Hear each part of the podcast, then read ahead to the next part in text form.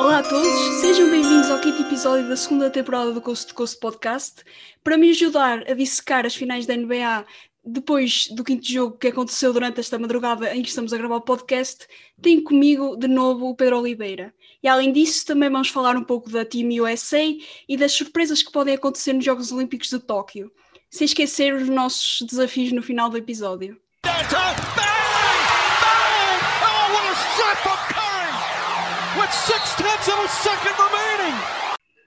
Então, Pedro, estás pronto para mais um episódio? Já não estávamos reunidos aqui há umas semanas.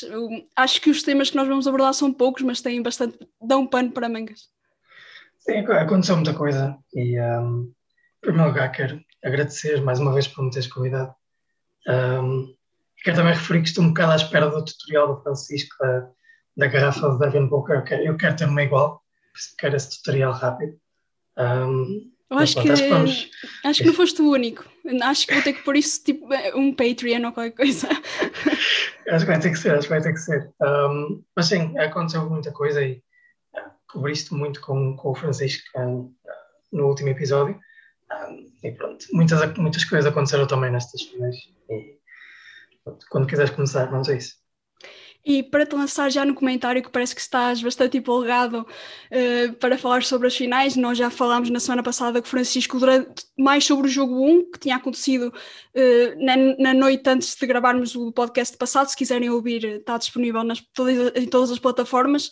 Mas para te lançar já no comentário, achas que esta reinvenção dos bugs que deram a volta ao marcador, digamos assim, tem dedo do Budenholzer ou foi uma mudança de mindset de toda a equipe? Eu acho que foi um bocado a mistura das duas coisas. Ah, claro que o Budenholzer teve que fazer algumas alterações, principalmente em termos defensivos, mas eu acho que foi um bocado a mudança de, mindset da equipa. Eu acho que ao entrar nesta, nesta série estávamos todos um bocado com receio de como é que o Yannis poderia estar depois de ele ter sofrido a lesão na última série. Eu acho que os Bucks entraram um bocado a medo, mesmo com o Yannis a fazer grandes números nos dois primeiros jogos, eu acho que o resto da equipa estava um, um bocado receosa. Um, mas eu acho que depois de, de eles terem perdido os dois primeiros jogos, e no, jogo 2 o Yannis basicamente ter gritado para os, para os companheiros ajudem, preciso de ajuda, um, acho que a partir daí as coisas mudaram um bocado e o mindset da equipa foi ok, temos que ajudar o Yannis.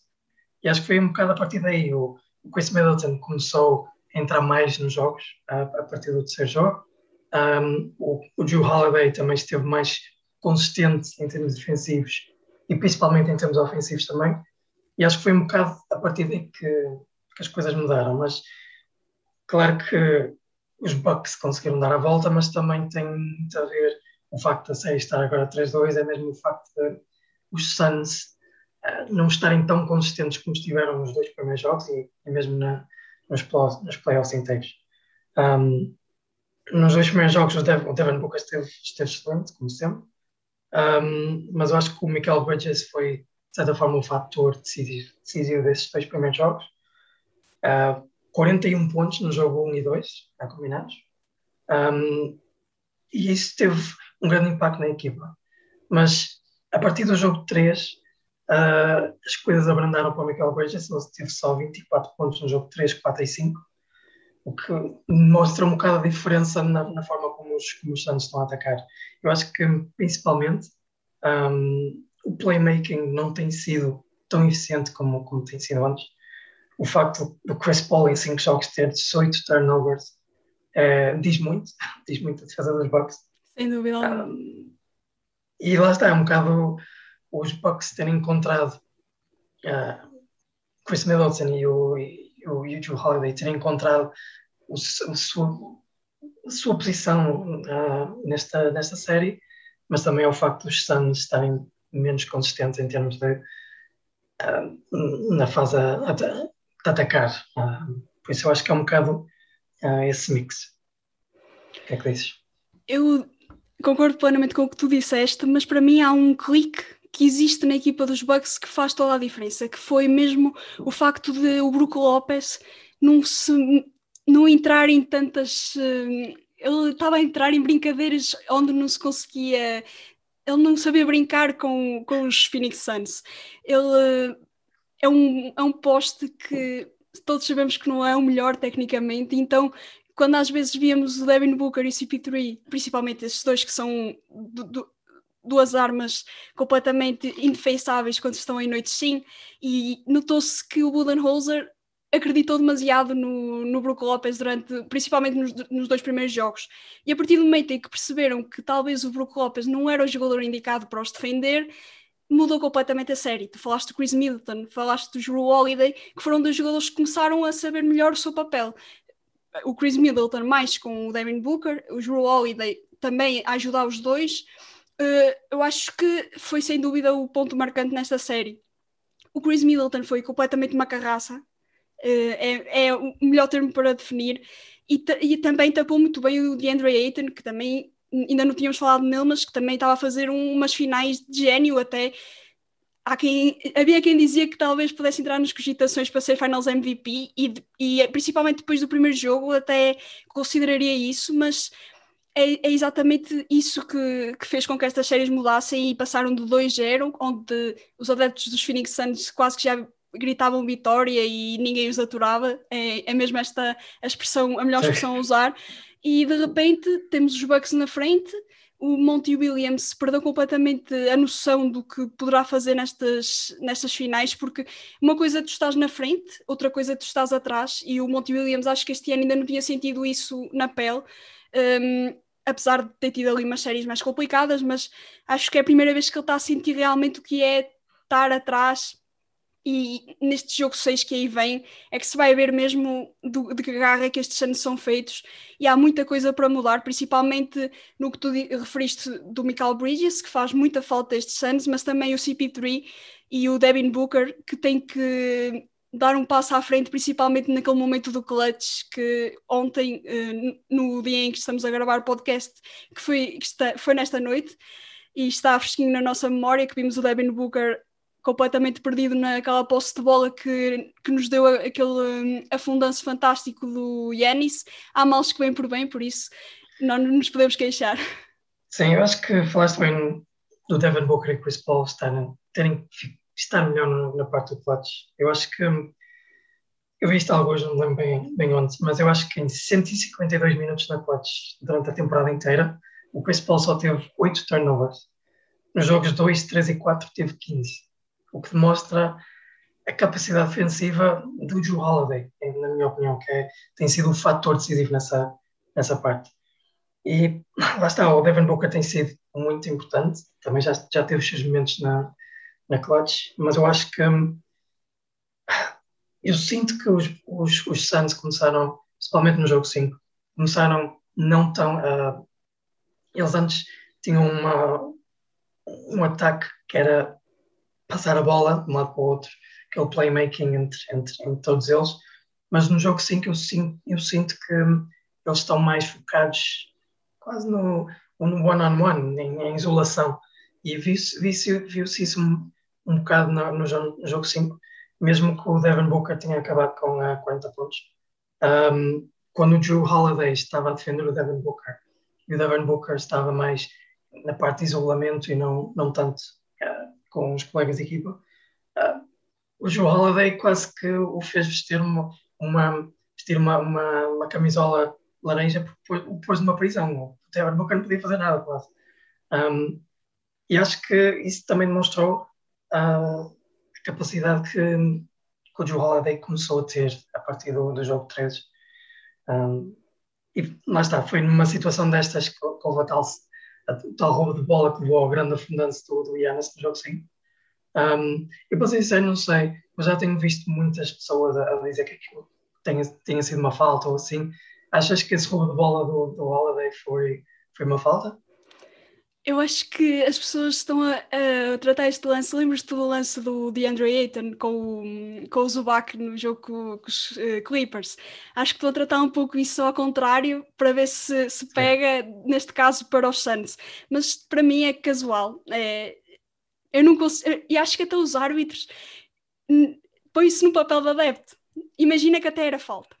Mas era assim tão possível dar a falta. Nós estamos a falar um pouco de fora e até pode achar ridículo o que eu estou a dizer, mas é, às vezes já se marcaram faltinhas tão, tão insignificantes que este lance era mais uma delas. Mas se marcassem, estragavam completamente o jogo, na minha opinião. Sim, e, também, e também mesmo sinto que isso. eu sinto isso um pouco neste, neste lance.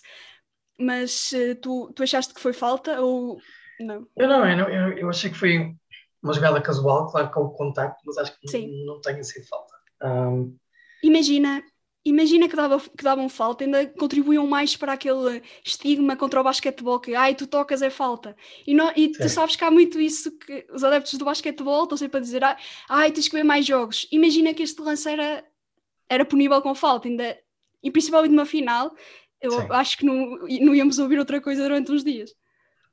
E se tivesse sido falta, não tinham visto aquele grande das Tulianas, por isso. Eu acho que só por isso já valeu a pena a não terem marcado falta. Mas. Força. O que é que tu achas que aconteceu ao DeAndre Ayton para. Nós já tocámos isto um pouco, mas acho que a maneira como ele, a partir do jogo 2, desapareceu completamente, ou quase completamente, principalmente na tabela ofensiva e defensiva, onde perdeu. Ele era, estava a ser o dono e senhor daquelas. Quer de um lado, quer do outro, quer numa costa ou outra, usando o nome do nosso podcast eh, para fazer um pouco de publicidade, não é? Mas o que é que achas que mudou nele para de repente vermos aquele de Andrew Ayton do primeiro ano do rookie? Acho que estamos a ver um pouco isso.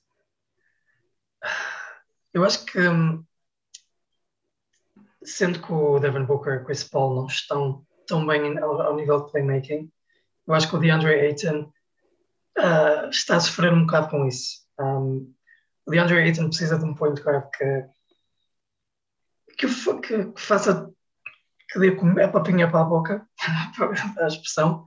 Eu acho que, por muito bom que o DeAndre Ayton seja, se ele não tiver essa ajuda do, do passe para os sítios certos ou para hum, as jogadas estudadas, hum, muitas vezes, por exemplo, no jogo 5, eu notei que às vezes os Suns davam-lhe a bola no, no low post e ele não conseguia fazer muita coisa com isso. Ele é mais de lançamentos perto da, da, do, A cesto, tapinha, mas não é. Exato, é mais a tapinha e não, não tanto as jogadas em eh, jogadas individuais, como por exemplo víamos um Hakim Olajuwon, por exemplo, não, não, ele não é bom na, no, no que toca a essas ah, a fazer o seu próprio jogo. Mas não achas que ele tem muito potencial para ser um jogador desses? Certamente, e vê-se um bocado pelo aquele corpo enorme que ele tem, acho que eh, eventualmente ele vai ter que começar, ah, seja nesta off-season ou no futuro, acho que ele vai ter que tentar evoluir essa parte do seu jogo.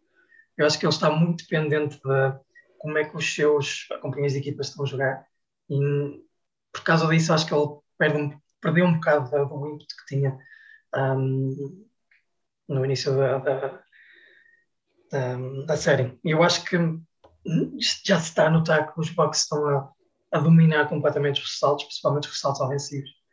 Uh, estive a ver nestes 5 jogos, os Bucks têm 29.7 ressaltos ofensivos, os Suns têm 18.7 e são muitos ressaltos ofensivos que depois dão mais pontos a, podem dar mais pontos a, aos, aos Bucks. E lá está, o DeAndre Ayton, não sei, nos próximos dois jogos tenta um bocado assumir um, uh, essas jogadas individuais, ou uh, se o Chris Paul e o Devin Booker não estiverem no playmaking que, tiveram na- nas, nas séries anteriores e nos dois primeiros jogos, eu acho que o DeAndre Ayton não vai ter o impacto que, que estaríamos à espera. Nós falámos do Brook Lopes, que esteve horrível nos dois primeiros jogos, mas houve um jogador dos Bucks que aproveitou esse, esse mau momento do Brook Lopes para brilhar, que é o PJ Tucker. Não sei se concordas comigo.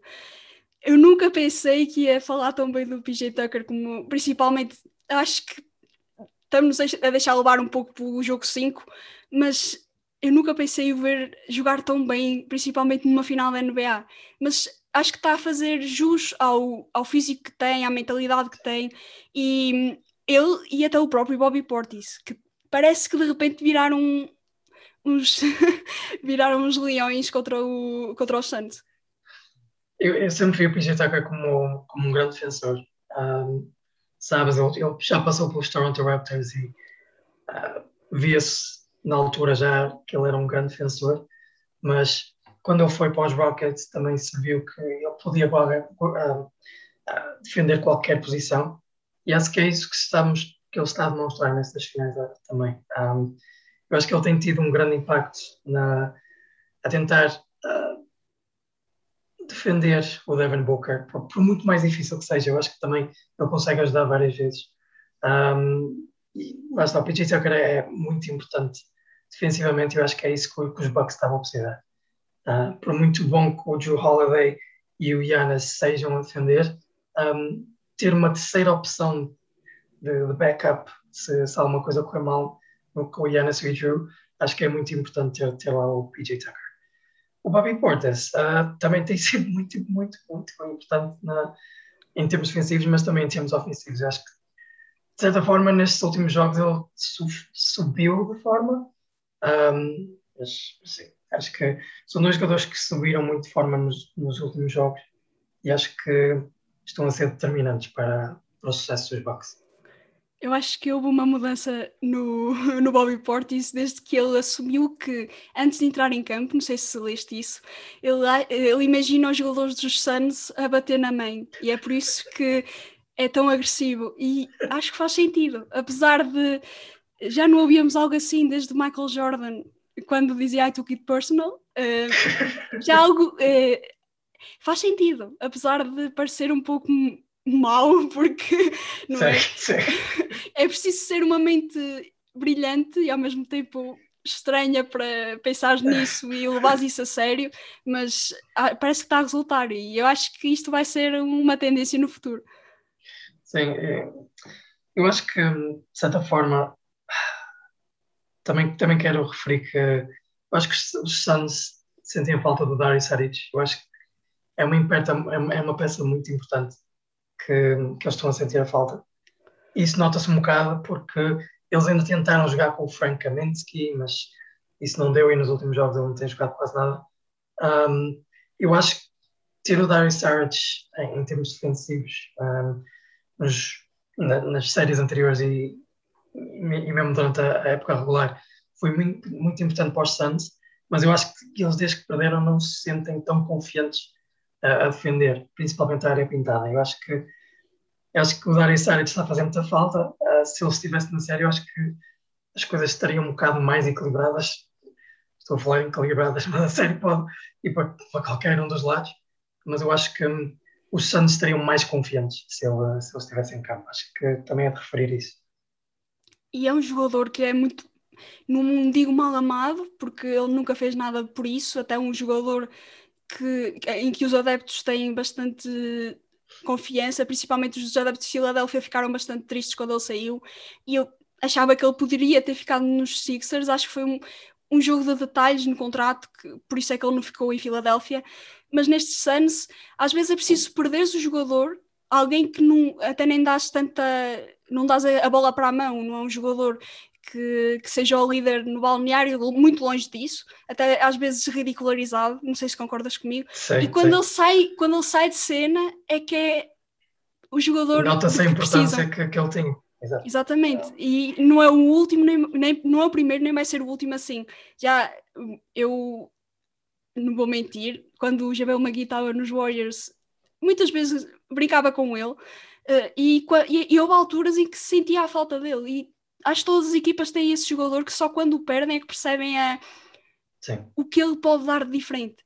Mas é sem dúvida um jogador que faz muita falta a estes Suns, porque o Frank Kaminsky a mim nunca me, nunca me inspirou confiança. É, é, é, o Frank the Tank, como se chama. É, é que já quando ele foi draftado, Uh, não sei se te recordas, ele veio da Universidade do Wisconsin e que tinha ganho o uh, tinha da final do, do NCAA desse ano e eu nunca percebi muito bem porque é que o draftaram tão cedo. Foi sempre um jogador super overrated dentro do, do mal e é por isso que eu não consigo gostar nada dele.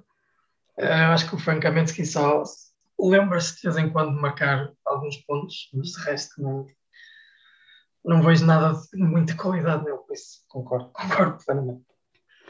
E eu acho que ainda não falámos demasiado tempo do Yanis. Eu acho que ele merece aqui uns bons minutos para falarmos dele. Ele fez um bloco e um afundanço que agora com pouco distanciamento temporal ainda não percebemos muito bem o impacto que vai ter nas gerações futuras, mas eu acho que já está no Hall of Fame de melhores momentos da NBA. Vamos nos lembrar, daqui a uns anos eu estava a ver isto e eu acho que ainda não temos muita plena noção disso. Ele, ainda por cima, sofreu uma lesão no joelho no jogo 4 com os, na série dos Ox, na, na série passada de, das finais da conferência.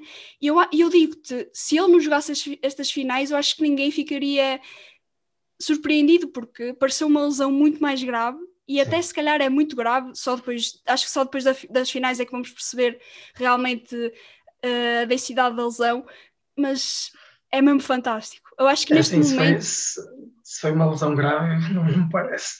Não parece. Eu acho que neste momento ele deve ser o jogador mais amado no mundo. Não sei se concordo. Eu acho que hum, ele está a fazer uma série incrível. 32.2 pontos, 13 ressaltos, 5.6 assistências. Estás-me a roubar Só o lugar das estatísticas hoje. Só esta statline diz muita coisa. Ah, principalmente se considerarmos, como tu disseste, que ele teve uma lesão na última série. Eu acho que ninguém estava à espera que, que ele tivesse uma das melhores séries que teve na carreira inteira depois disso. Um, mas é, eu, eu acho que nos dois primeiros jogos que os Bucks perderam não foi por causa do Giannis. O Giannis tentou tudo, conseguiu o que podia para, para, para os Bucks ganharem, mas perderam na mesma. Eu acho que por muitas deficiências que ele tem em termos ofensivos, principalmente no lançamento, um, eu acho que só, só o facto de, de ele ser um jogador tão dominante como é, acho que isso faz com que as pessoas gostem muito dele. Eu gosto de o ver jogar, eu sei que é, é um bocado aquela coisa de um jogador muito agressivo, está sempre a atacar o cesto praticamente, uh, e quando vai à linha de lance livre, aí é horrível de ver, perde-se muito tempo, um, mas é um jogador que inspira confiança. Eu acho que, para além disso, tu próprio enviaste-me um vídeo há dias que era ele a falar da forma como ele vê um bocado, não só a sua carreira, mas um bocado a vida, não estar muito preso ao que já fez ou o que pode fazer, mas estar no presente. E acho que isso mostra, mostra-se muito quando ele está em campo. Acho que ele dá sempre 100% em cada jogada. E eu acho que é isso mesmo que, que o faz ser uma, uma personagem tão, tão aclamada por, por tantos fãs. Por isso, concordo, concordo plenamente. Esse vídeo que te mandei e que foi partilhado milhões de vezes, porque já não se vê atletas assim. Nós tivemos a. Vamos falar mais, mais à frente da seleção americana e tivemos o caso do Trae Young que mandou umas boquinhas e, e nós vemos aí, não há assim tanta diferença de idade entre o Trae Young e o Yanis e parece que estamos perante um homem e uma criança ao mesmo tempo. Uh, e é aí que ele ganha muitos pontos na comunidade, uh, porque é, todos nós sabemos as, as, dificuldades que ele teve, não é o único que passou dificuldades para chegar à NBA, mas ele, ele, leva isso como algo de foi algo negativo que transformou em positivo para ser quem é e de ser o colega que é, o irmão que é, o pai que é agora. E ele não podia ter calhado, ter calhado de cair numa cidade tão boa como Milwaukee, porque é um mercado pequeno e ele nota-se que agora com a pandemia ajudou a comunidade, ajudou a estar perto de tudo e tudo isto faz um jogador que quem não gosta dele ou é não sei explicar mesmo porque ainda caio aqui no erro de chamar um nome que não devo, mas é mesmo estranho ver alguém que não gosta do Yannis. Se for dentro do campo, às vezes algumas ações que ele faz completamente no normal, mas fora de campo acho que ninguém pode testar o Yannis. Sim, eu acho que a única coisa dentro do campo que não gostei foi quando acho que foi um jogo contra os Lakers, ele para a croa em cima da cabeça dele. Essa foi a única coisa que eu achei, é, é um bocado cedo para isso. Uh, mas eu acho que de resto uh, é um jogador que completamente muda um franchise. Uh, eu acho que isso nota-se porque nota-se nas, nas finals, sem ele, os Bucks muito provavelmente já, já, já teriam perdido a série.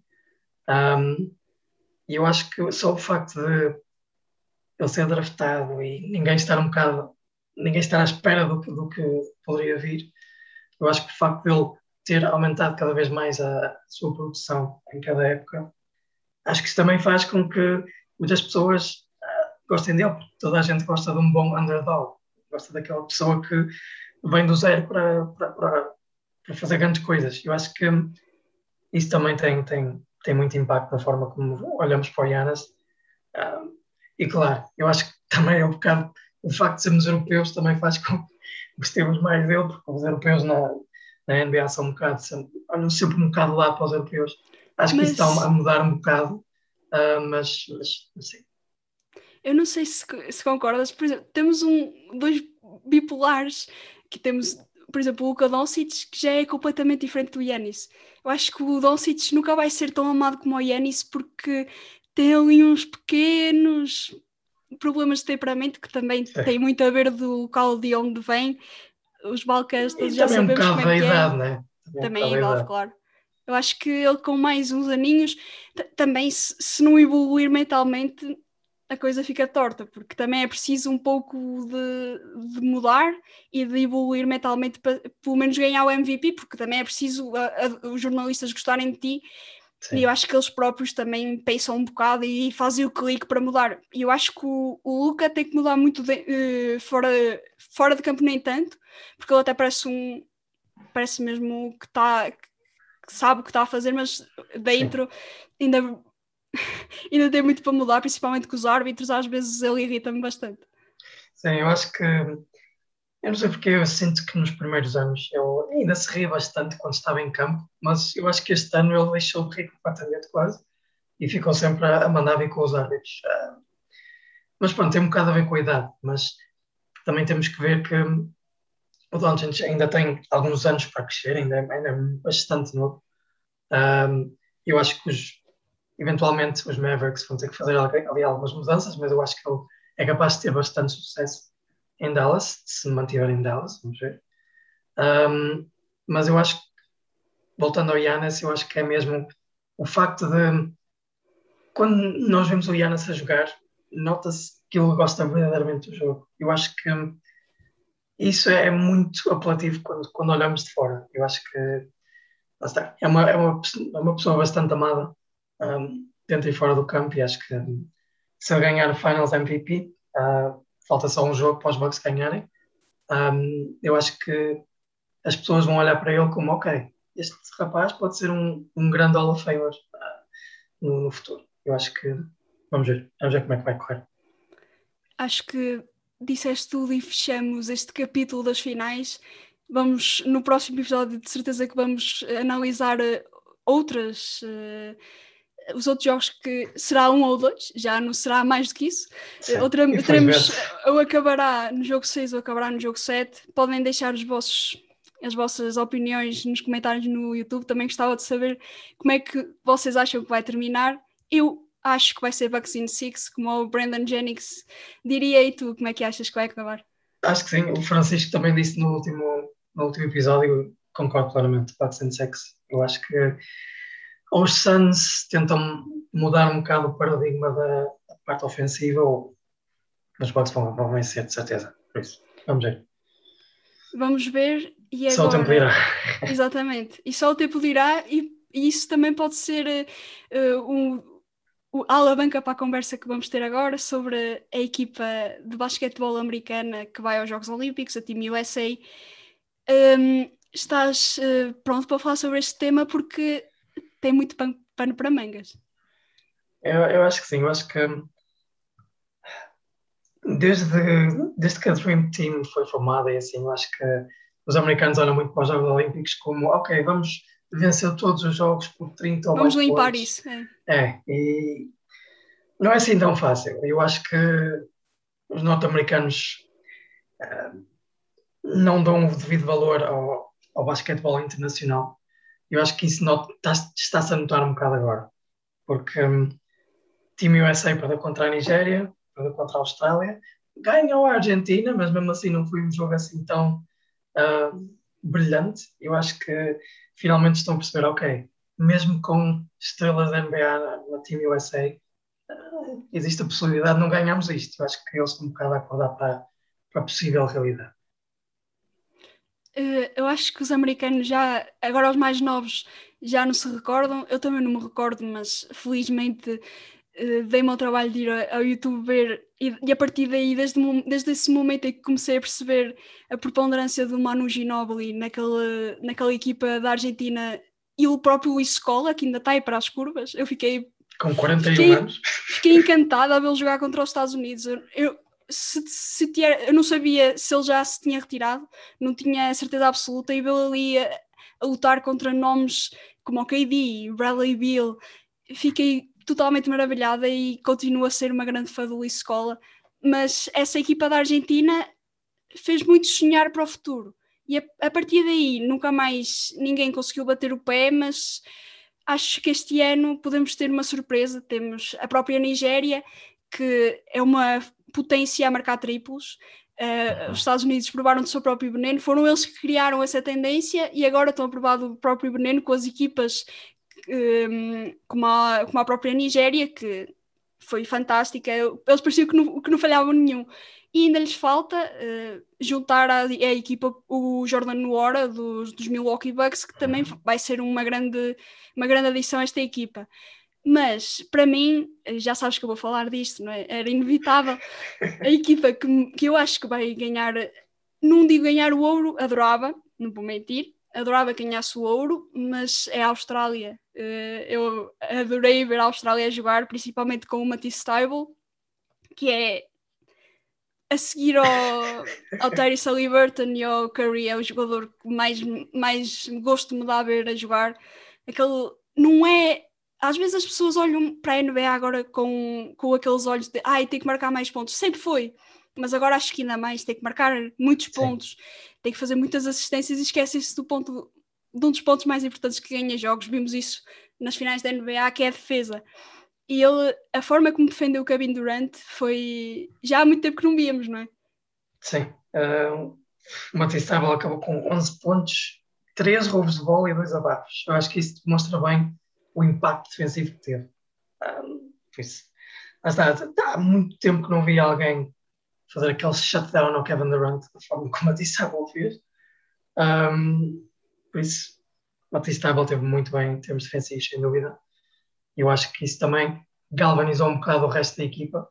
Uh, Joe Ingles acabou com 17 pontos. E também temos que falar um bocado do Patty Mills, que com 22 Era pontos... Era o que eu ia dizer a seguir. Uh, eu acho que eu já desde do, do, dos Jogos Olímpicos de 2012, 2016, eu sempre vi o Patty Mills como aquele jogador que na NBA parece não fazer muito, uh, embora tenha os seus momentos de vez em quando, mas em termos internacionais, a jogar pela Austrália, ele, ele é o rei daquilo tudo. Uh, ele é o Michael Jordan australiano. Eu acho que quando ele está na seleção, não sei, alguma coisa acontece dentro do Patty Mills, tipo, ok, eu vou fazer com que a equipa ganhe isto. E faz grandes, grandes jogos. Um, e é o líder, é o líder da equipa. E eu, por acaso, sempre me um, questionei, depois de ver o, os Olímpicos de 2012, 2016, sempre me questionei se, o que seria o Patty Mills se ele na NBA tivesse a oportunidade de ser um líder da equipa. Eu acho que nunca o chegamos a ver, eu acho que houve lá para aí dois, três meses, acho que por volta de 2016, 2015, em que Tony Parker estava de fora e ele teve que ser o point guard da equipa, acho que foi um, um bocado aí que vimos que ele estava mesmo um, a tentar ser a, a, o jogador da equipa, mas eu gostava de ver o que é que seria o Patty Mills a number one option do, de uma equipa da NBA. Não sei o que é que achas. Eu já me tinhas dito isso e eu por acaso preparei-me para esta questão e acho que talvez nunca, mesmo se ele fosse um grande jogador, acho que nunca iria ser um líder, principalmente na equipa onde jogou a maior parte do tempo, que era os Spurs. Tinhas o Manu Ginobili, que já falámos antes, o Tim, Tim Duncan, que às vezes as pessoas parecem que se esquecem um pouco de Tim Duncan, não achas? Ele é um Hall of Famer, mas tu, às vezes, quando estás naquelas discussões, até o próprio, contra mim falo, quando estás naquelas discussões do melhor de sempre, falta o Tim Duncan. Uhum. E, e eu acho que as pessoas esquecem-se um pouco de, da preponderância que ele tinha e na própria Team USA. Uh, mas voltando ao Patty Mills, é daqueles jogadores que na Austrália é verdadeiramente um GOAT. E eu, não sei se tens visto os vlogs do, do Matisse Stable que ele faz no YouTube. Ah, ele é mas aconselho todos a verem. Ele, ele trata o, os colegas novos como se fossem irmãos. É, não importa se ele não os conhece, é, trata-os mesmo muito bem e acho que é por isso que a Austrália faz sempre boas figuras, muito por causa do Patty Mills nesta, nesta e mesmo dentro de campo, nota-se que é um verdadeiro leão. Não sei se é por ser da FIBA, de, de, parece que quando sai da NBA para, para, para, a competição internacional muda de pele, não sei se será isso, mas é sem dúvida um jogador que se deve falar muito. E se a Austrália vencer uma medalha, vai ficar muito para a história, não diria Hall of Famer de NBA, mas Hall of Famer internacional. Sim, eu acho que hum, acho que o Patty Mills sempre mostrou uma boa química com os seus companheiros de equipa, mesmo quando estava com os Spurs, com o Tim Duncan, Tony Parker, Manu Ginobili, via-se que ele era aquela pessoa que fazia os colegas sentir-se bem. Eu acho que isso nota-se, como referiste, na, na seleção. Um, mas sim, eu acho que se a Austrália acaba por ganhar uma medalha, eu acho que Matty Mills vai ser um grande um fator determinante para isso, se acontecer. E eu, eu, eu sempre gostei do Patty Mills, um, mesmo you know, não, não tendo um, os minutos que, que, tinha há uns anos, porque também já está mais, mais, mais velho. Um, eu acho que continua a ser um jogador que, quando consegue ter oportunidade e quando está saudável, consegue fazer grandes coisas. E eu acho que o Patty Mills, uh, ofensivamente, muito bom. E quando, quando juntamos isso ao Matisse Taibal e a defesa dele, acho que era muito difícil para os USA, para a Team USA ganhar o, o jogo. Um, tendo em conta também que eles também tinham muitas estrelas, como Damian Lillard, Jason Tatum, Kevin Durant, mas, mas é, não sei. Vamos ver. Só o tempo dirá como é que a Team USA vai estar. E acho que, hum, agora passando um bocado para pode estar a causar os problemas, eu acho que o facto de o Bradley Beal, o Jeremy Grant têm, têm, têm, de ficar em confinamento por causa da Covid-19, acho que também teve um bocado de impacto na equipa assim, porque, ok, eles ficaram a pensar, ok, se isto aconteceu com eles, pode acontecer connosco. Acho que houve um bocado esse medo uh, dentro da, da Team USA e também o Kevin Love com uma lesão, que também teve que sair.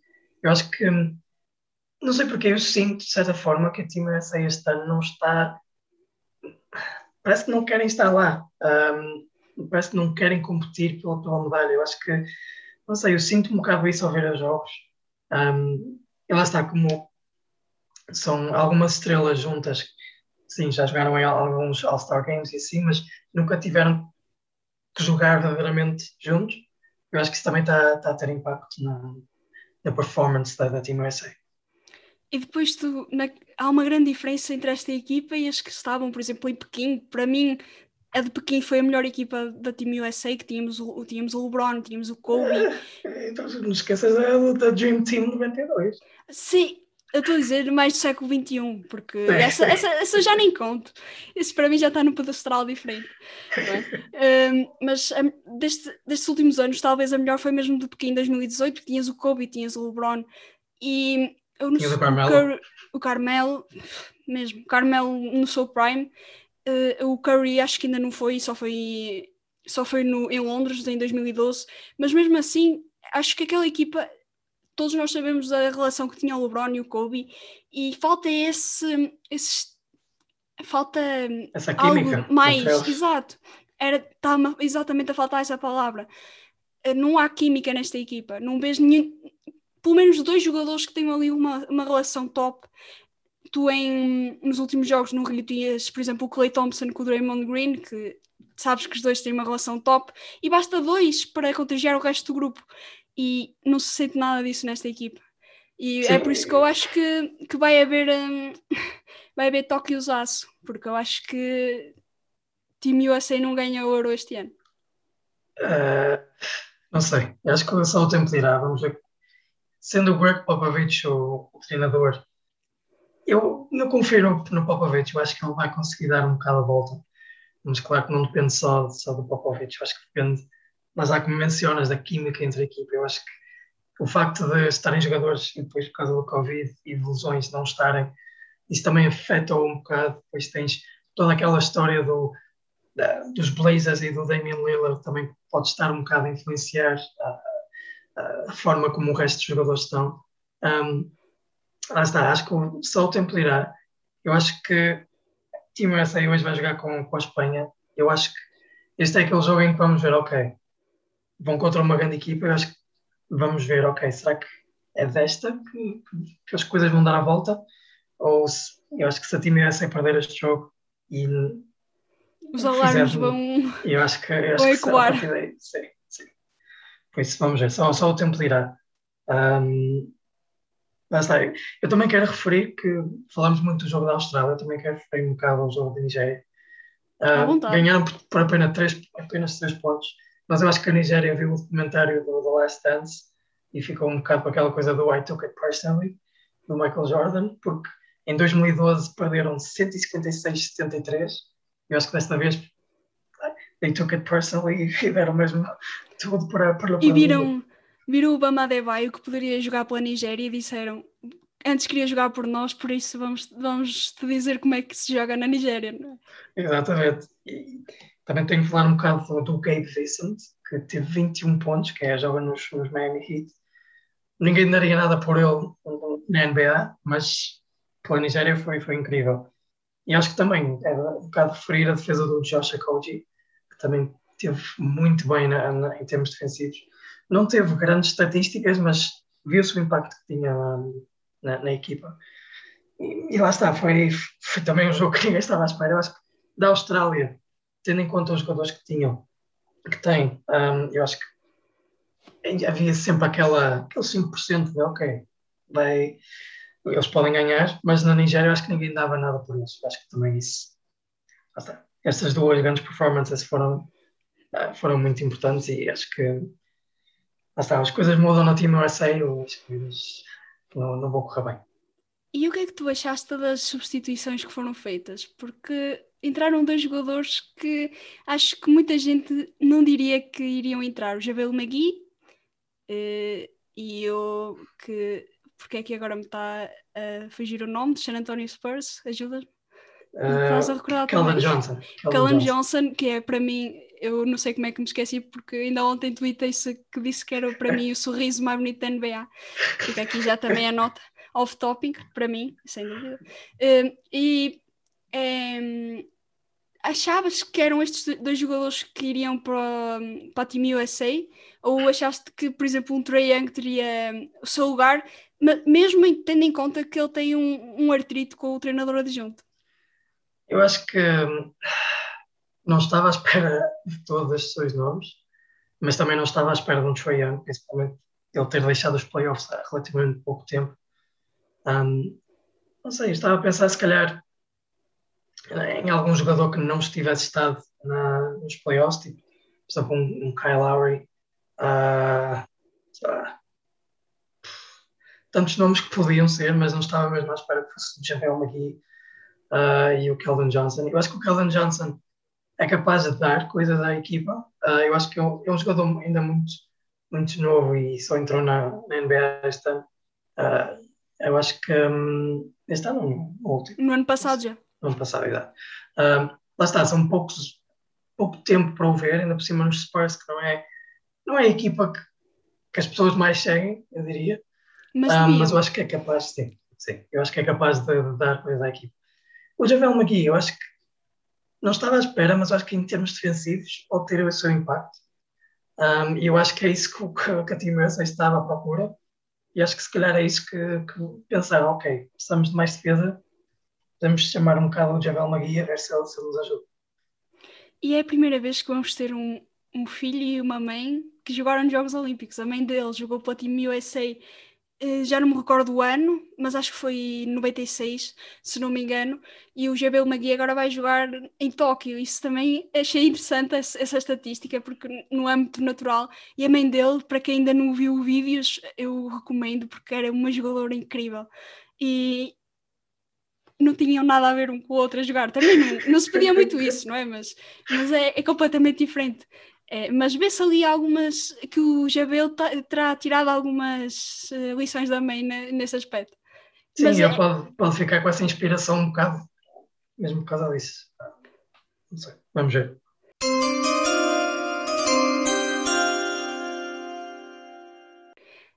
E que me dizes agora de deixarmos os temas e irmos aos nossos joguinhos? Que dizes? Vamos a isso? vamos a isso. Tu já sabes as regras do que época é esta, mas para quem está a ouvir pela primeira vez, o que é muito mal, porque quem, eh, já deviam ouvir o podcast há muito tempo, não é, Pedro? Sem dúvida, sem dúvida. Mas pronto, há sempre uma primeira vez, por isso uh, eu vou-te dar cinco acontecimentos de uma determinada temporada e ele tem que acertar qual é. Estás preparado? Uh, não sei eu, falei, se... eu falei redondamente na, na última vez. E eu dei-te aquela dos Raptors. Achei que. Exatamente. Achei eu pensei que era meu Deus. Pois. Mas pronto, pode ser que nesta. Ainda não é, não é fácil, fácil, mas vamos ver. Já é mais recente. O Allen Iverson liderou a liga em pontos por jogo. O Kevin Garnett liderou em ressaltos. O Steve Nash foi o campeão nas assistências. Os Phoenix Suns ficaram em primeira Conferência Oeste da temporada regular. E os Miami Heat e os Detroit Pistons disputaram as finais da Conferência Este. Que ano é este? Que época? Eu sei que é nos anos 2000. Sem dúvida. Uh,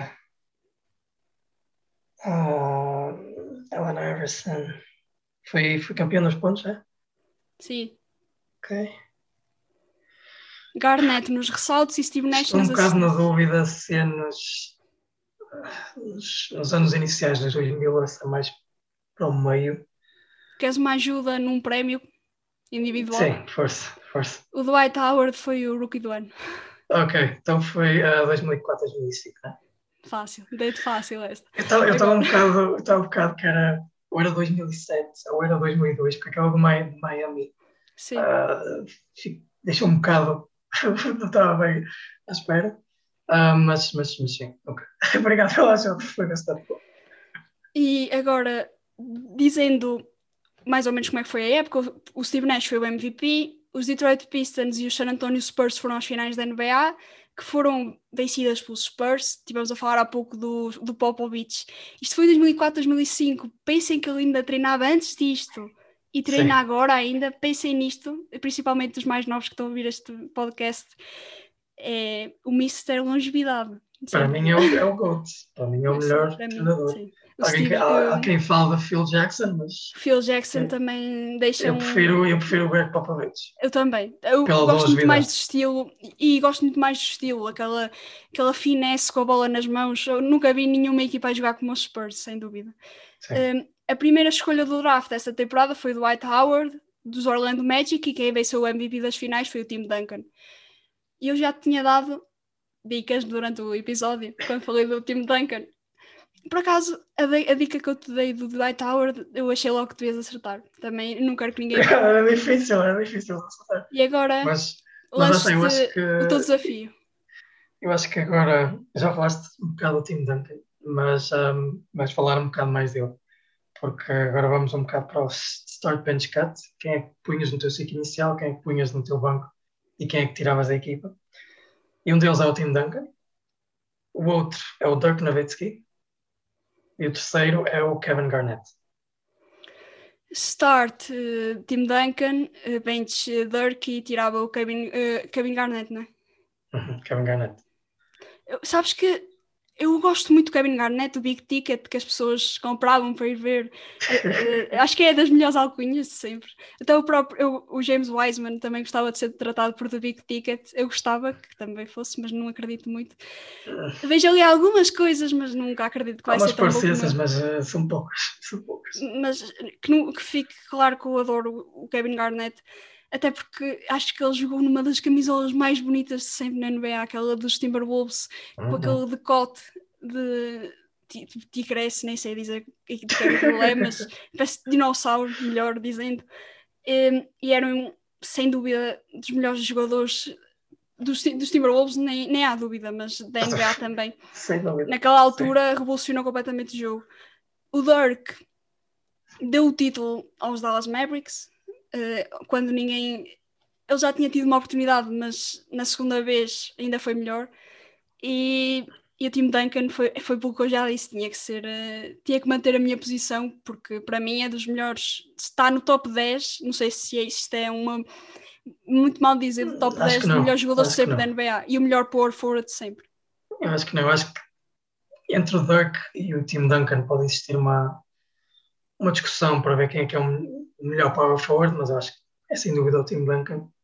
Muito não só pela forma como jogava, da forma calma que, que jogava. Um, e a própria personalidade também, que também ajuda sempre. Exato, e não só também tudo aquilo que ele conquistou. Vários troféus por, pelos, pelos Spurs. Eu acho que ele foi definitivamente uh, o jogador dos Spurs que revolucionou um bocado a equipa.